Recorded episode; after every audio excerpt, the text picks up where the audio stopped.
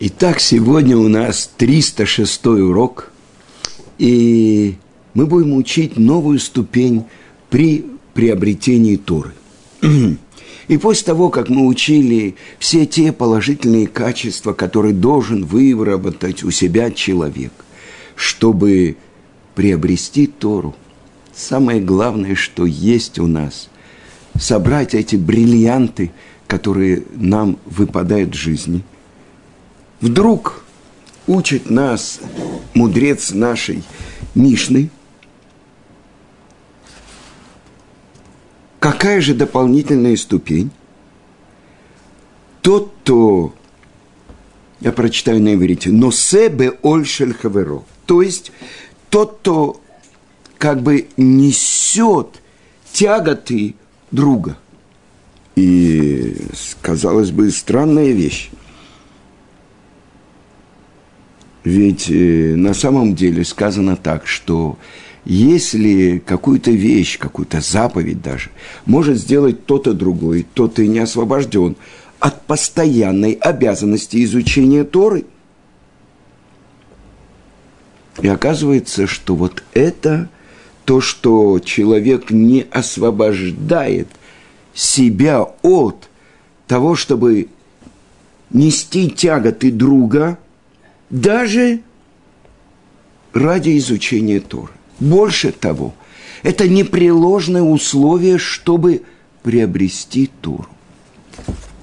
И это то, что мы должны понять.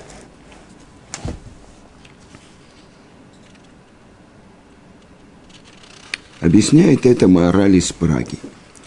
Тот, кто несет тяготы друга, через это он показывает – что его сердце направлено к другу и не отделено от всей общины Израиля. Поэтому полагается ему такой подарок с неба Тора. Подобное пишет другой комментатор Теферет Израиль. Тот, кто несет тяготы друга, что имеет в виду мудрец нашей Мишны, чтобы научить нас –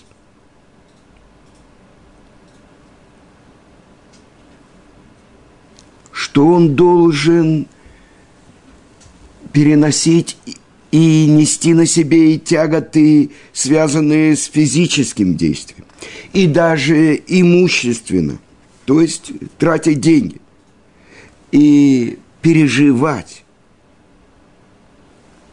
тем, что случилось с другом.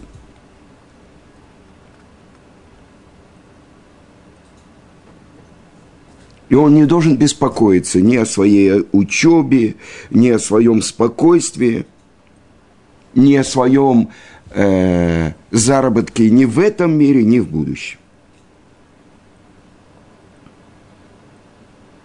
Тот, кто переживает, тот, кто несет тяготы общины Израиля, он, несомненно, увидит и когда Творец снимет это, даст нас возможность радоваться. Так сказано у пророка Ишияу. Иш этреэгу язору. Один другому должен помогать.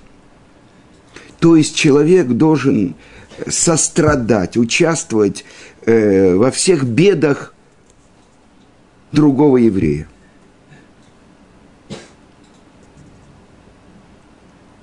Даже если это будет мешать его Торе.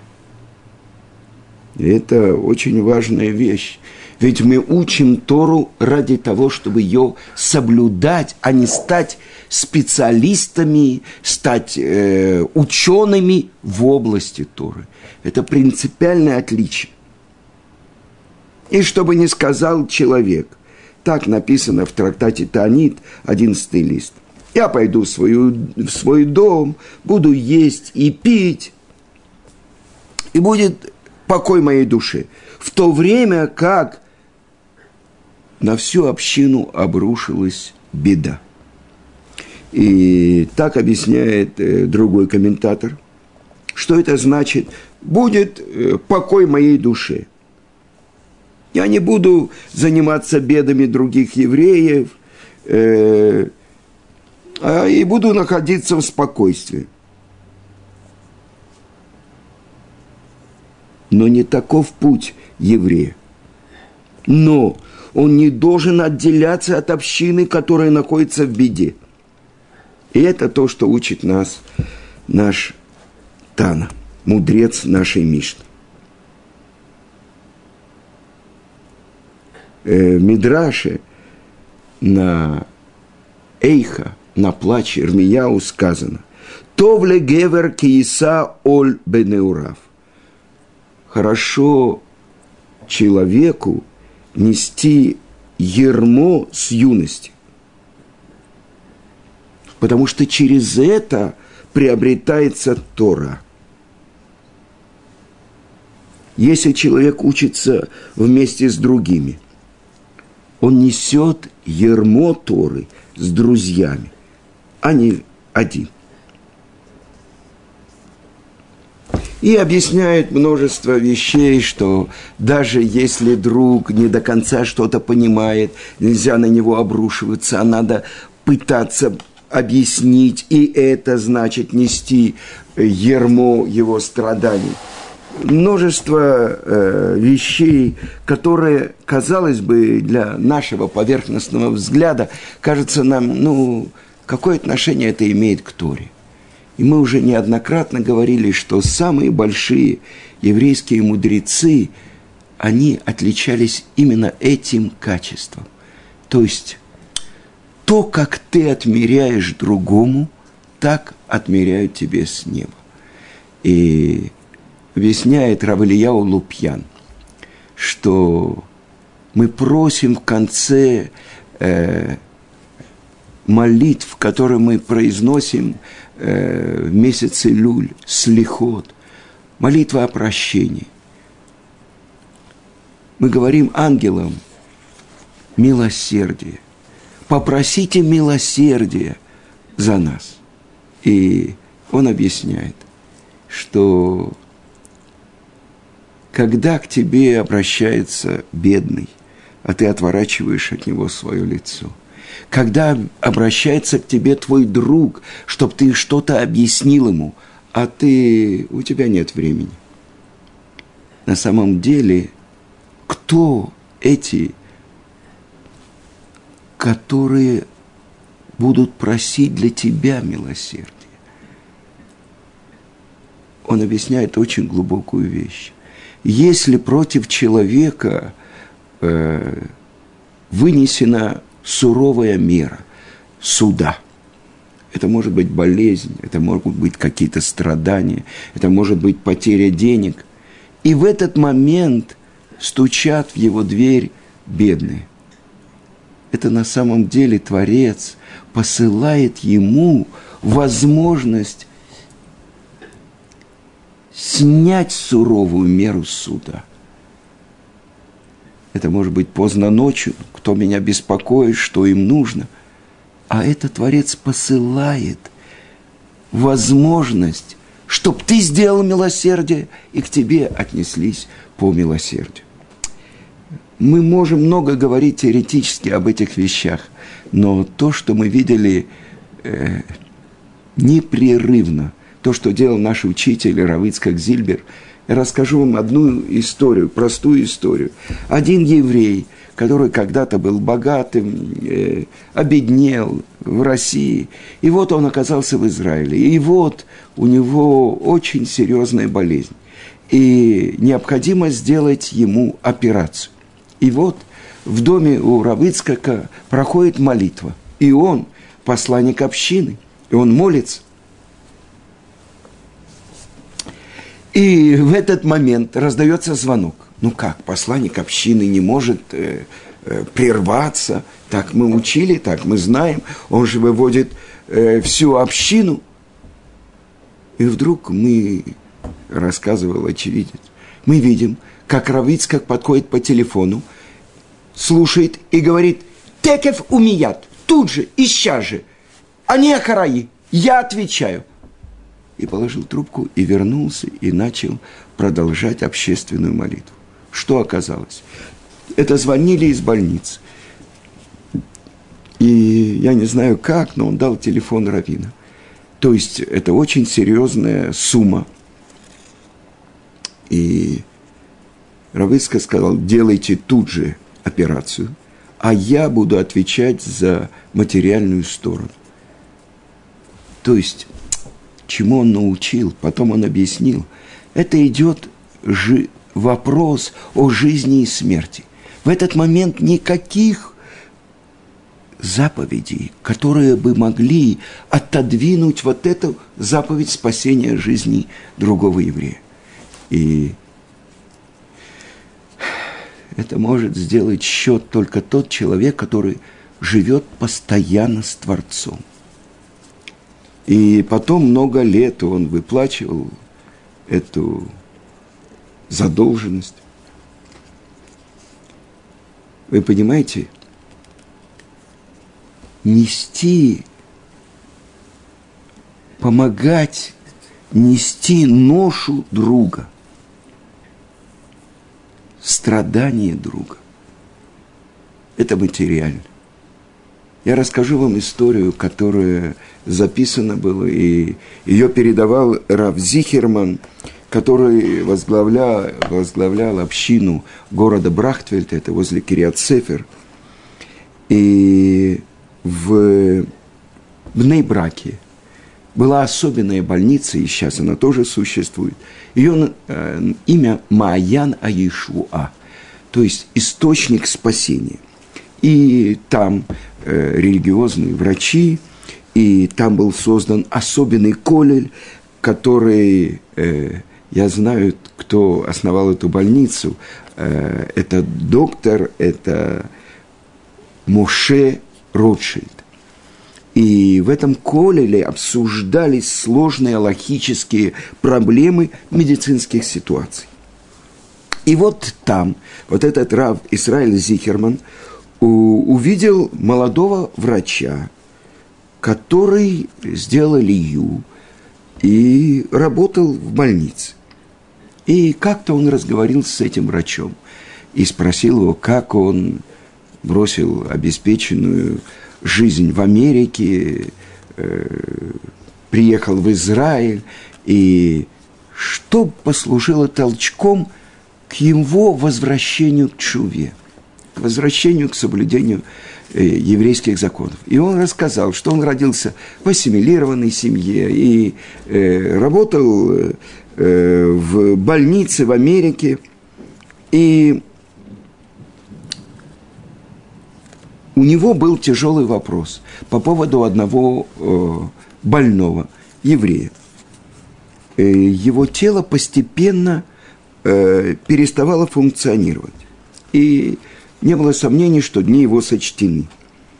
И он обсудил вопросы с многими специалистами, и он предложил больному и его семье единственную альтернативу. Очень серьезную длительную операцию, которая, может быть, продлит жизнь пациента на полгода. Но она стоила очень дорого, и это решение, конечно, должны были принять э, больной и его семья. И этот больной сказал, что я не могу принять такое решение без того, что я посоветуюсь с великим раввином. И он сказал, что он хочет посоветоваться с Рав Муше Файнштейном. Только он может решить эту проблему. И я, продолжает этот врач, сопровождал этого больного. И вот мы пришли на прием к этому великому раввину, имя которого я слышал, Рав Мойше Файнштейну. И я пришел, чтобы лично объяснить ему все медицинские аспекты этого случая э, я могу сказать, что мне было интересно посмотреть, как этот великий раввин может справиться с подобной непростой ситуацией. Это была моя первая встреча с этим выдающимся человеком. И, почтительно обратившись к нему, я объяснил подробно состояние своего пациента, не упуская ни одной детали. Но то, что произошло после этого, навсегда врезалось в мою память. Раб Мойше Файнштейн, услышав то, что я сказал, заплакал. Не просто заплакал, а он рыдал около 20 минут, и звуки его рыданий заполнили комнату. Так он плакал, слезы текли по его лицу. Я, как профессионал, продолжает этот врач, знал, что постепенно человек привыкает э, мысленно отстраняться от горя. Мои годы опыта притупили мою чувствительность. Но этот Рав, которому изо дня в день приходили десятки и, может быть, сотни людей, был потрясен бедой моего пациента. А тот не был ни его родственником и даже не близким э, учеником. Когда-то он у него много лет тому назад учился. Наконец, вытерев слезы, Равмойша заговорил. Он ответил, что ему нужен день, чтобы серьезно обдумать эту трудную ситуацию. И тогда он назначил нам встречу, и на следующий день мы вдвоем с пациентом вернулись к Раву Моше. Он тепло нас встретил и с уверенным спокойствием сказал моему пациенту, идите и делайте операцию. И мы все будем за вас молиться и просить, чтобы Творец даровал вам много здоровых лет. Выражение моего лица, очевидно, выдало мой скептицизм. Ну что, максимум 4, 5, может быть, 6 месяцев ожидала этого пациента. Поэтому, обратившись ко мне, раб Мойша сказал, за те полгода, которые операция добавит нашему другу, у него будет много возможностей произносить благословение и ответить «Аминь» на множество благословений, которые он услышит от других. Каждое слово «Омейн» будет создавать ангела-хранителя, который будет его защищать. И они будут защищать его перед небесным судом. И благодаря этой заслуге ему будет даровано еще много лет жизни. Эта встреча с великим мудрецом и праведником и его слова затронули самые потаенные струны в моем сердце, сказал врач, завершая свой рассказ. Подумайте только. Ведь нет, нет сомнения, что Раф Файнштейн прекрасно понимал, какому тяжелому испытанию должен быть подвергнут этот смертельно больной человек. Но все-таки он чувствовал, что это страдание стоит того, чтобы прожить еще немного и произнести какие-то особенные слова. Более того, этот Рав верит, что эти слова могут изменить естественный ход событий. В тот момент я осознал, что должно быть в Торе и в заповедях содержится что-то, что далеко от меня, что-то сокровенное и глубокое. И действительно, этот пациент еще прожил несколько лет после того срока, который мы ему определили. Вероятно, его благословение, его омейн действительно создавали ангелов-хранителей, о которых говорил Рамойша.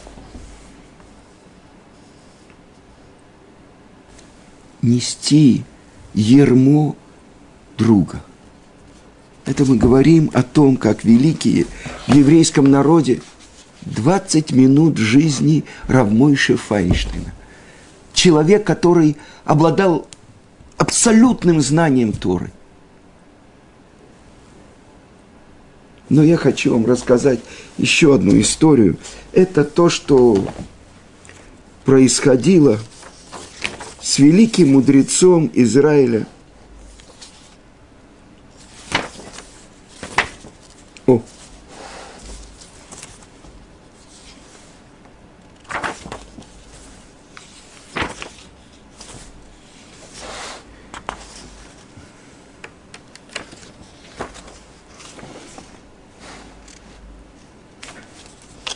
Э, я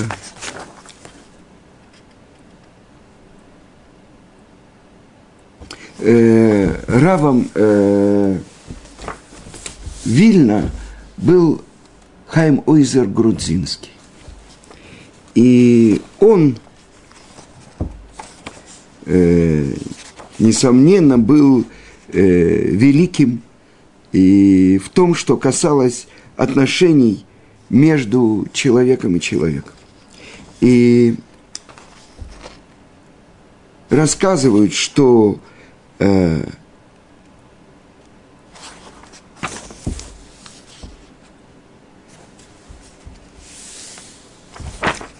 я хочу найти фамилию.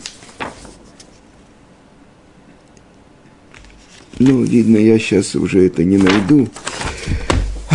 Один, э, видно было по его лицу, что он рассказывал это о мудреце предыдущего поколения. И по его лицу было видно, что в субботу его лицо светилось особенным светом. В будни он был немножко бледный, а в субботу у него появлялся румянец. И вот как-то ученики обратили внимание, что в субботу у него было бледное лицо. Когда завершилась суббота, они спросили его, э, что-то произошло, э, что-то повлияло на то, что вы не были настолько радостным э, в эту субботу, как предыдущие дни. И я не хочу говорить, я не помню, кто был этот великий мудрец, у которого было множество учеников. И он сказал, в этот, буквально накануне субботы, умер такой-то и такой-то. А такой-то и такой-то, он был гонитель Торы, один из тех, кто руководил э, всеми действиями против Торы – то, что называется маскилим, те, которые э, всякие беды творили э, евреям, которые соблюдали Тору и заповедь. И спросили его, так почему же Рав так был расстроен, что даже в субботу у него было бледное лицо? И он ответил, вы не представляете, насколько суровый суд и взыскивают с человека то, что написано в Талмуде, даже за пустую беседу, которую он ведет, э, даже муж с женой. А этот человек, он несет с собой столько грехов, столько страданий он причинил еврейскому народу.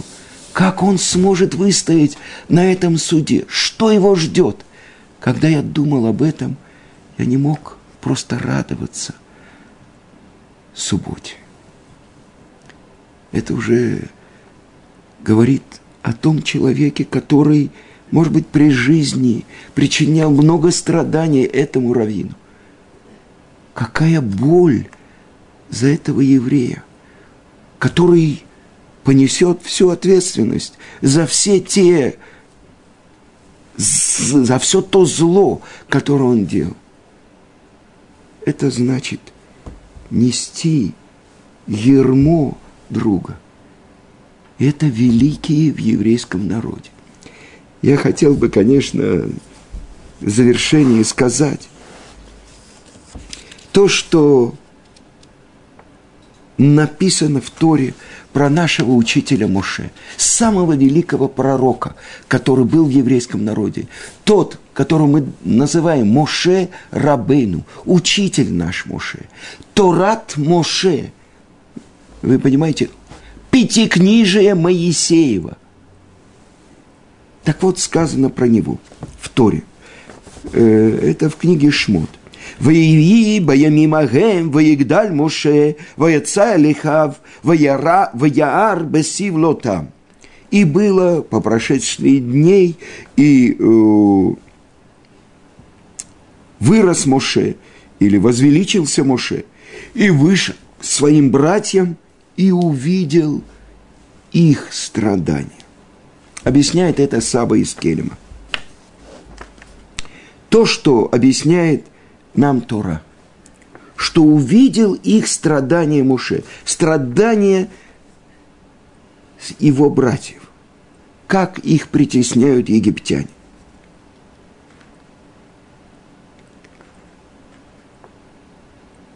И поэтому обращается Творец к Муше на Святой горе, на горе Синай, куда он приходит с овцами э, с, э, своего тестя Итру. И говорит ему Творец, что тебя я выбрал, чтобы ты пошел и избавил их от этого гнета. Потому что он увидел, он увидел – их страданий. И сказано Моше, который вырос в доме фараона, приемный сын принцессы Бати. Он мог бы себе сидеть во дворце, изучать мудрости, а он вышел к своим братьям. И он подставлял свое плечо, чтобы нести с ними тяжести. Его сердце сжималось, он увидел их страдания. И это то, что он объясняет. Тот, кто несет страдания друга, это мера, которая позволяет человеку получить подарок с неба. Самый великий пророк, который был и будет в еврейском народе. Его сердце сжималось от того, что его братья страданий, и это было причиной его величия. Так объясняет Саба из Кельма. И вырос Моше, и возвеличился Моше. Чем он возвеличился? Тем, что он не мог переносить, сидя в дворце фараона, страдания его братьев.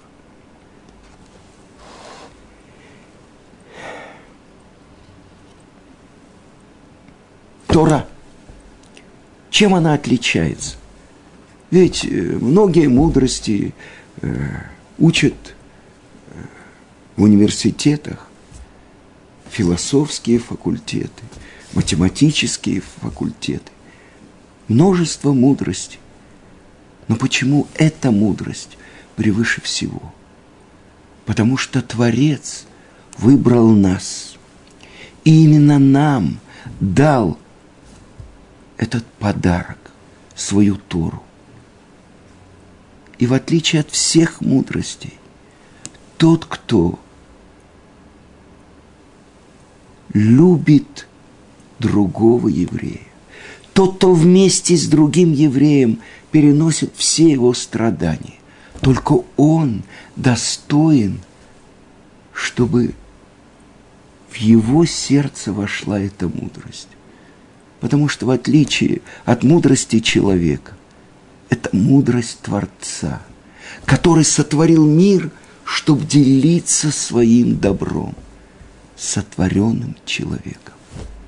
И эту великую награду Он дал нам. И самые великие мудрецы народа Израиля